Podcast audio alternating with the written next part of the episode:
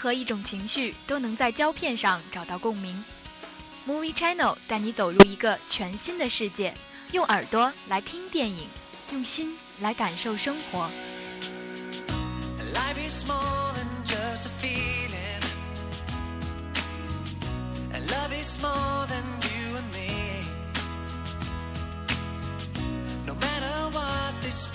just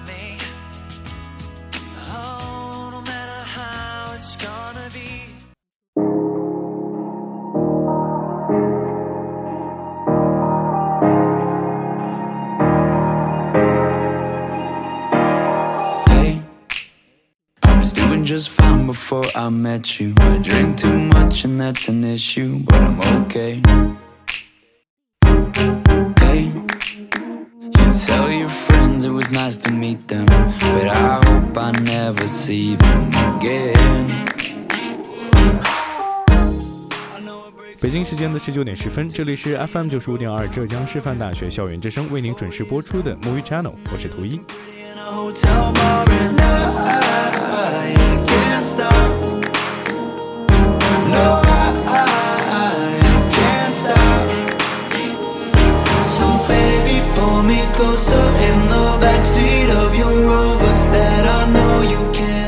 哎，一直喜欢听 Movie Channel 的听众朋友们，有没有好奇今天主播的声音是比较陌生的呢？是不是对此充满了期待呢？那么今天这个陌生的声音呢，就带大家在第一个板块去了解一下最新的电影资讯，在第二个板块呢，将跟大家热点评论到凯特·布兰切特的《女王之路》，在最后一个板块将为大家聊到中国内地票房排行榜的 Top Five。那么不要走开，一段音乐之后，让我们正式进入今天的 Movie Channel。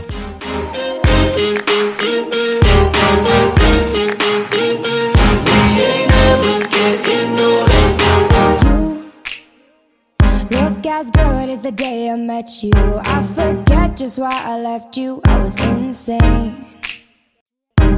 Stay and play that Pink 182 song. That we beat to death in Tucson. Okay.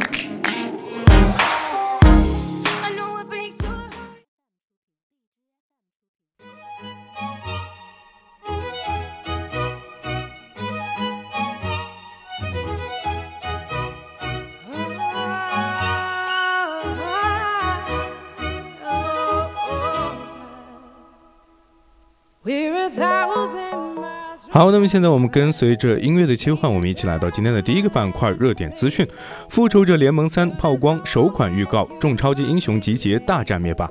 好莱坞超级漫画改编大片《复仇者联盟三：无限战争》近日发布了长达两分二十四秒的全场预告片。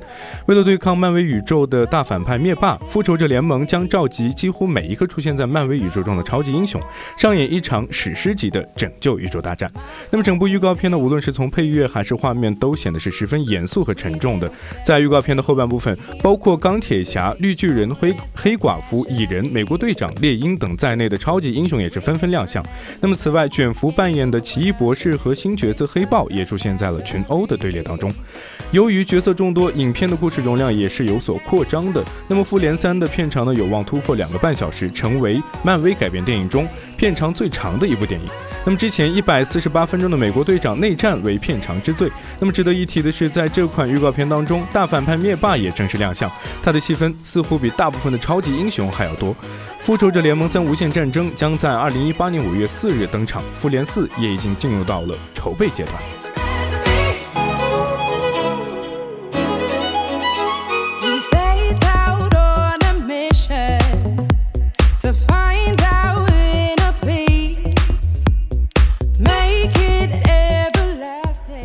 二条资讯是，请以你的名字呼唤我登顶歌坛奖，希尔莎罗南获得最佳女演员奖。第二十七届歌坛独立电影奖颁奖礼于今日举行，也为颁奖季正式拉开了帷幕。请以你的名字呼唤我，获得最佳影片奖，为其在颁奖季的角逐之路上开了一个好头。那么该片主演提摩西·查拉查拉梅获得了年度突破演员奖。影帝影后分别授予了《灾难艺术家》中的 James Frank 和在《德国小姐》中贡献了出色表演的希尔莎罗南。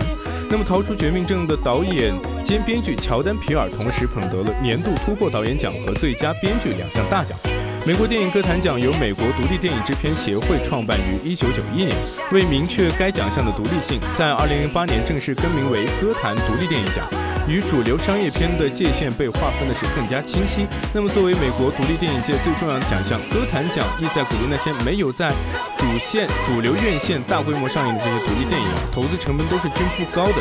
那么，作为颁奖季的第一个开张的大奖，歌坛奖如今越发受到了业内的重视。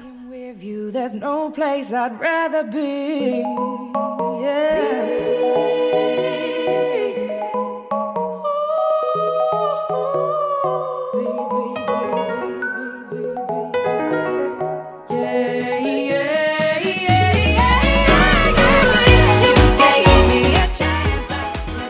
南极绝恋改档至二零一八年公映，主创亲赴南极实拍，风暴后等爱归来。赵又廷、杨子姗主演的灾难爱情电影《南极绝恋》宣布改档，并发布了一款改档海报。那么该片呢将会在调整到二零一八年公映。电影《南极绝恋》由关锦鹏监制，吴有英导演。那么这是首次在南极实地拍摄的一个故事长片。那么《南极绝恋》改编自吴有英创作的同名长篇小说。电影呢也是讲述了婚庆公司老板吴富春和高空物理学家景如意在南极上空遭遇坠机。那么两个毫无共同语言的男女呢，在酷寒冻土、随处都是绝境的南极腹地当中，面对骨折败血、物资匮尽的困境，活下去变成了每一天最大的一个愿望。在结束南极实地的一个拍摄之后呢，全剧组稍作休整，又进入到了紧张的棚拍和后期的制作当中。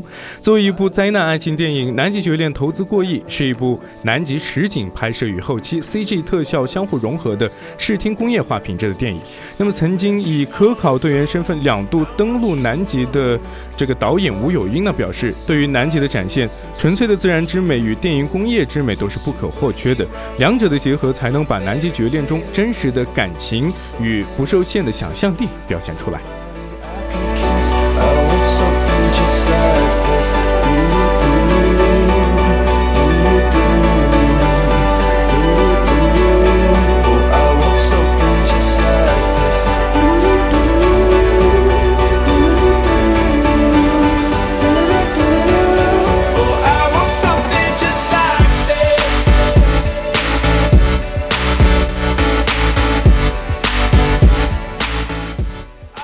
第四条新闻是冲奥动画《玛丽与魔女之花》有望引进，被称为二十一世纪版的《魔女宅急便》。据悉，日本动画长片《玛丽与魔女之花》有望引进内地公映。该片呢由日本著名原画师、动画导演米林宏昌执导，普月卡工作室制作。那么今年七月八日在日本上映时，创造了五十亿日元的高票房。目前呢已经参选了第九十届奥斯卡最佳动画长片奖，被视作二十一世纪版的《魔女宅急便》。《玛丽与魔女之花》呢，改编自英国作家玛丽史都华在一九七一年发表的儿童小说《小扫帚》，讲述的是小女孩玛丽在魔法世界冒险的故事。那么，作为米林宏昌离开吉普力后首次独挑大梁执导的动画影片，那么《玛丽与玛丽玛丽与魔法之花》不仅延续了原工作室的超高制作水准，更添加了导演新的一些表达方式。那么，米林宏昌介绍到说：“我之前与高希勋和宫崎骏宫崎骏导演通力合作在吉普利度过了将近二十个春秋。在此期间呢我学习到的是技巧和思维模式成为了我的终身财富。那么现在有这些财富傍身我竭尽所能的跟我的小伙伴们一起制作这部影片。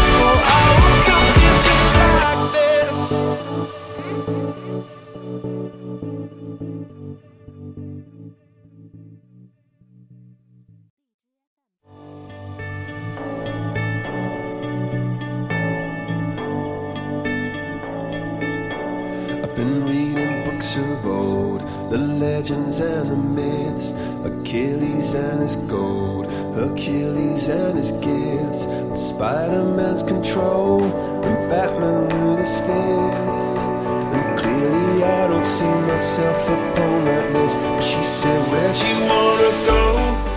好，现在我们一起来到今天的第二个板块，我们就一起来聊一聊凯特·布兰切特的女王之路。那么说起最近大热的电影呢，漫威算是出尽了风头。先是和索尼合作拍摄了青春校园版的一个超级英雄电影，那就是《蜘蛛侠返校记》。那么两个月后的今天，《雷神三》的诸神黄昏又登上了大荧幕，为我们带来了又一次的视听盛宴。那么除了洛基和索尔相爱相杀的戏码令很多观众捂面惊叹以外呢，凯特·布兰切特的出现更是被成为了这部电影的点睛之笔。那不少观众表示到，在凯特说跪下的时候，我们似乎就是要起身跪倒在她的战袍之下。这个带有迷人微笑和性感嗓音的澳大利亚女人，以她的独特个人魅力，在一部爆米花电影中又一次令观众折服。自出演伊丽莎白一炮走红以后，凯特似乎就成为了女王、女王总攻的代名词。但是她对此却是不满足的。十几年来，她不断挑战自己，从女王到单亲妈妈，再到一个落魄的纠结女性。一五年的一部宣言，更是一人饰演了一个十三个角色啊！整部电影几乎都是她的独角戏，演技之高超令人啧舌。今天我们就一起来讲讲大魔王凯特·布兰切特。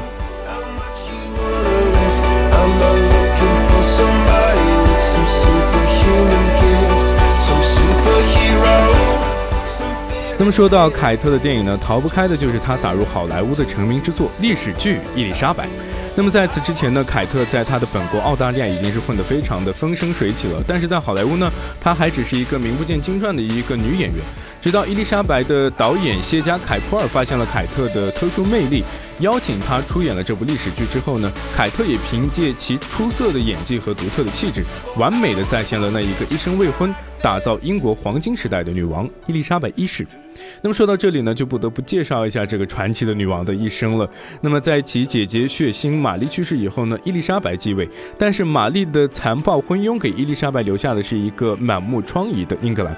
那么外有邻国虎视眈眈，内有政敌随时准备反动叛乱。一个二十六岁的女子，在王朝风雨飘摇之时，善用人才，运筹帷幄，以其强大的手腕，使英国在经济、政治、文化上都得以蓬勃发展，使英国成为了欧洲最伟大的国家之一，更是出现了莎士比亚、弗朗西斯·培根如此的人才。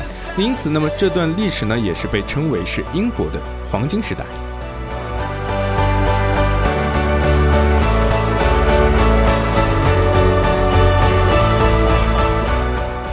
而在如此辉煌的政绩背后，是一名女子竭尽一生的努力。在电影开头，伊丽莎白不过是一个不谙世事的少女，那么喜欢在洒满阳光的草地上穿着明艳的裙子，带着鲜花翩翩起舞，和她心爱的罗伯特勋爵勋爵谈情说爱。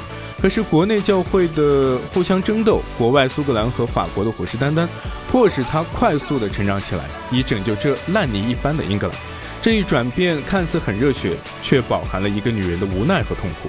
可正是这种恐惧和血泪，使得伊丽莎白走下神坛，走到了我们的面前。在英国出征苏格兰惨败而归时，她在宫殿里焦灼地踱步，最后跪倒在父亲的画像前，无声地哭泣着，哽咽着对御前侍卫长沃尔辛厄姆说：“他们已经用实际行动证明了我不适合当女王。”在她登上王座，正准备一展宏图的时候，一个错误的决定就导致千百名英格兰将士客死他乡，其中甚至包括了很多的孩子。这是一个致命的错误，却也是一个绝佳的成长机会。那个登基晚上晚宴上只顾和心上人跳舞，却没有意识到周围暗流涌动的少女，经过这一次血泪的教训，终于看清了国内的形势，准备反戈一击。可是反击又谈何容易呢？他认识到的是，首先要改变，那就是国内的宗教形式。他主张宗教改革，统一英格兰的宗教信仰，以减少国内的明争暗斗。面对大厅内黑压压的人群，他一身红衣，孤身一人端坐在高堂之上，但他却利用了自己的机智、幽默和对人民的一腔。热忱成功颁布了统一法令，暂时稳定了国内的局势。那这场戏可以说是凯特的一场小高潮。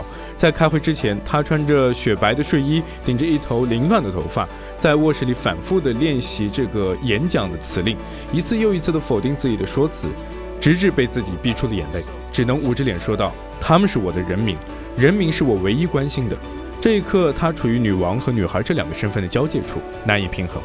他稚气未脱，却满怀野心；弱小却渴望强大，身处漩涡之中，却希望掌控暴风之力。矛盾挣扎之余，也让人狠狠地心疼了一回。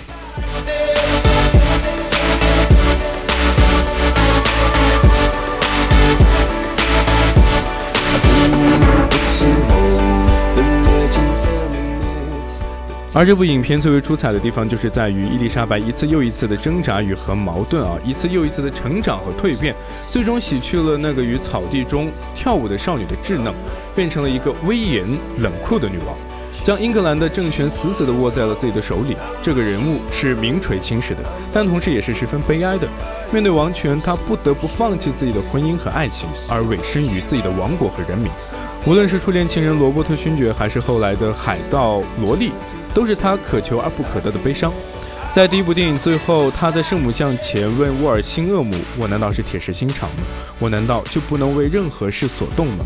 沃尔辛厄姆回答说：“是的，陛下，您必须至高无上，因为人们需要比自己伟大的事物来仰望和崇拜。所以，他放下了自己的软弱和善良，披上洁白的华服，戴上荣耀的皇冠，变成了一名冷酷的铁腕女王。”豆瓣上有人如此评价伊丽莎白：在那辉煌的传奇后面，我看到的是一个痛苦的灵魂；在那夺目的荣耀下面，是一个寂寞的背影；在那女王的面具之下，是一个永远的少女；在那冰冷的坟墓之下。在那历史的灰烬中，我看到的是一个悲伤的女人。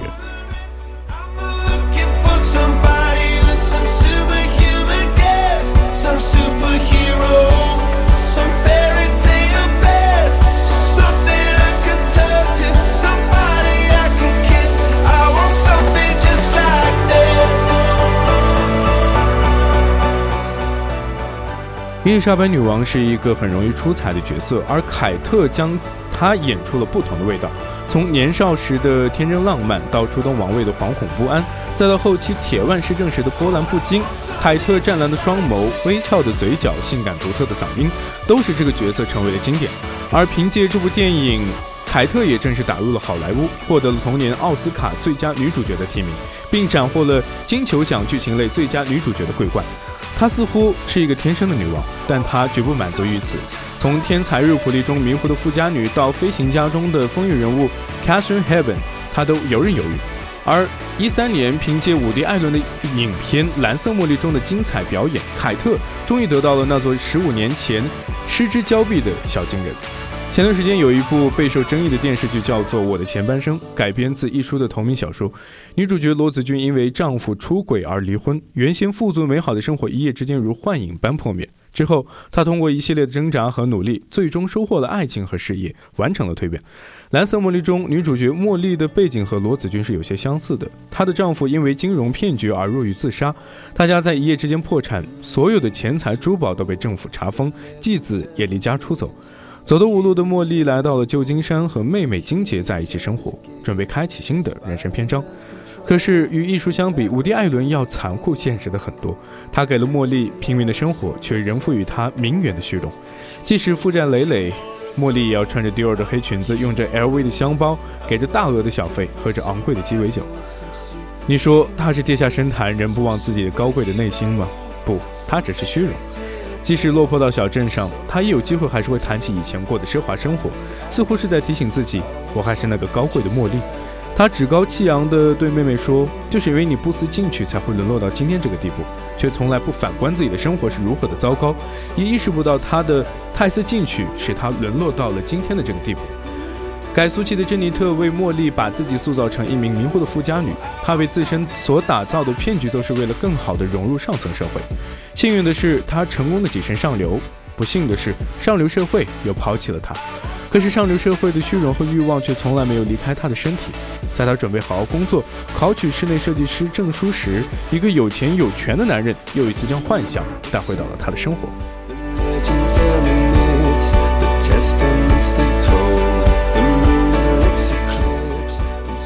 在他的眼里，所谓的进取从来不是靠自己，是靠男人、靠魅力、靠跻身上流。一个又一个谎言堆砌起来的誓言，在两分钟的真相里土崩瓦解。在最后，他还是一无所有，只有他那该死的高傲和虚荣，还有一个又一个的谎言。电影的结局是茉莉湿着头发坐在公园的木椅上，自言自语，回忆自己以往的奢侈生活和美好的爱情。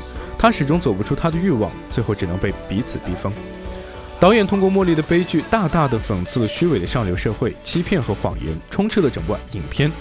艾尔欺骗了金杰，金杰欺骗了奇丽，哈尔欺骗了茉莉，茉莉欺骗了德威尔。没有纯洁的人，没有无辜的人。在虚荣和欲望的怪圈里，所有人都是罪该应、罪有应得。而结尾坐在长椅上神神叨叨的茉莉，又让我们动了恻隐之心。茉莉的未来似乎是一片黑暗，没有了钱财，失去了亲情，她已经走投无路，能继续向前走下去的，可能只有最初辛苦的室内设计师的梦想了。相比我的前半生中，罗子君最后靠男人走到了人生人生巅峰，茉莉的落魄可能更发人深省。我们每一个人永远都不可能把全部身家和未来投资到另一个人的身上，所有的希望只可能牢牢地掌握在自己的手中。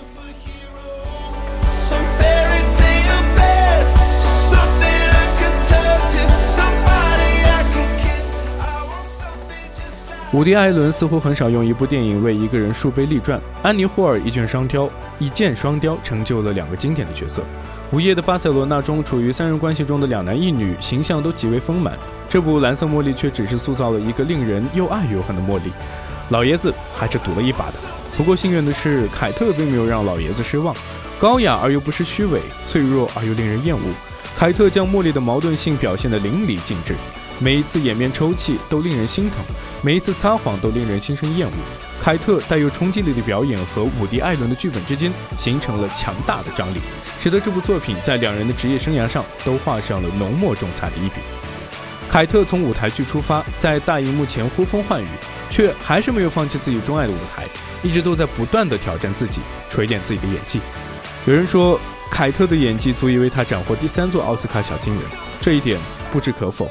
能够在爆米花电影中拼票房，也能在小众实验性电影中分饰十三角，凯特的戏路之宽令人啧舌。对此，只能在这个夜晚对大魔王送上最真挚的祝福，祝你捧回第三座小金人。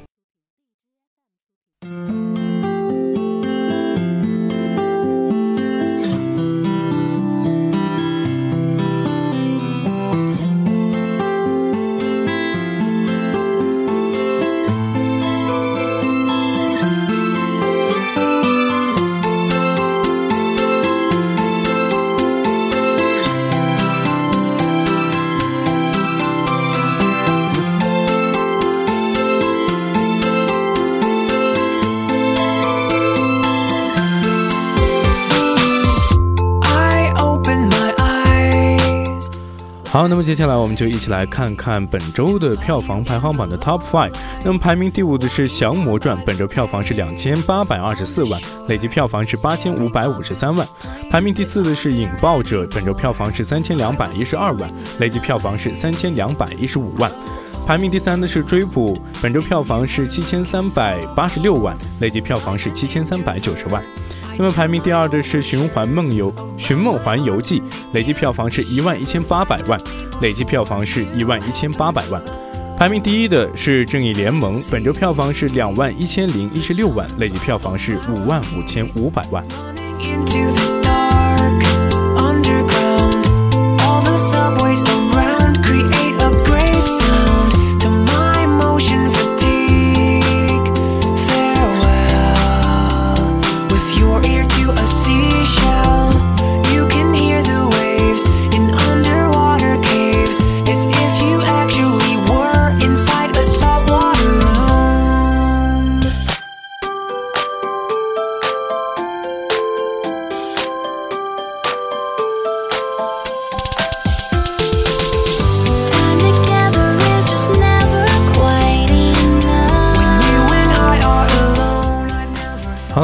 就是本期 Movie Channel 的所有内容。我是今天的主播图一，下周二同一时间我们不见不散，拜拜。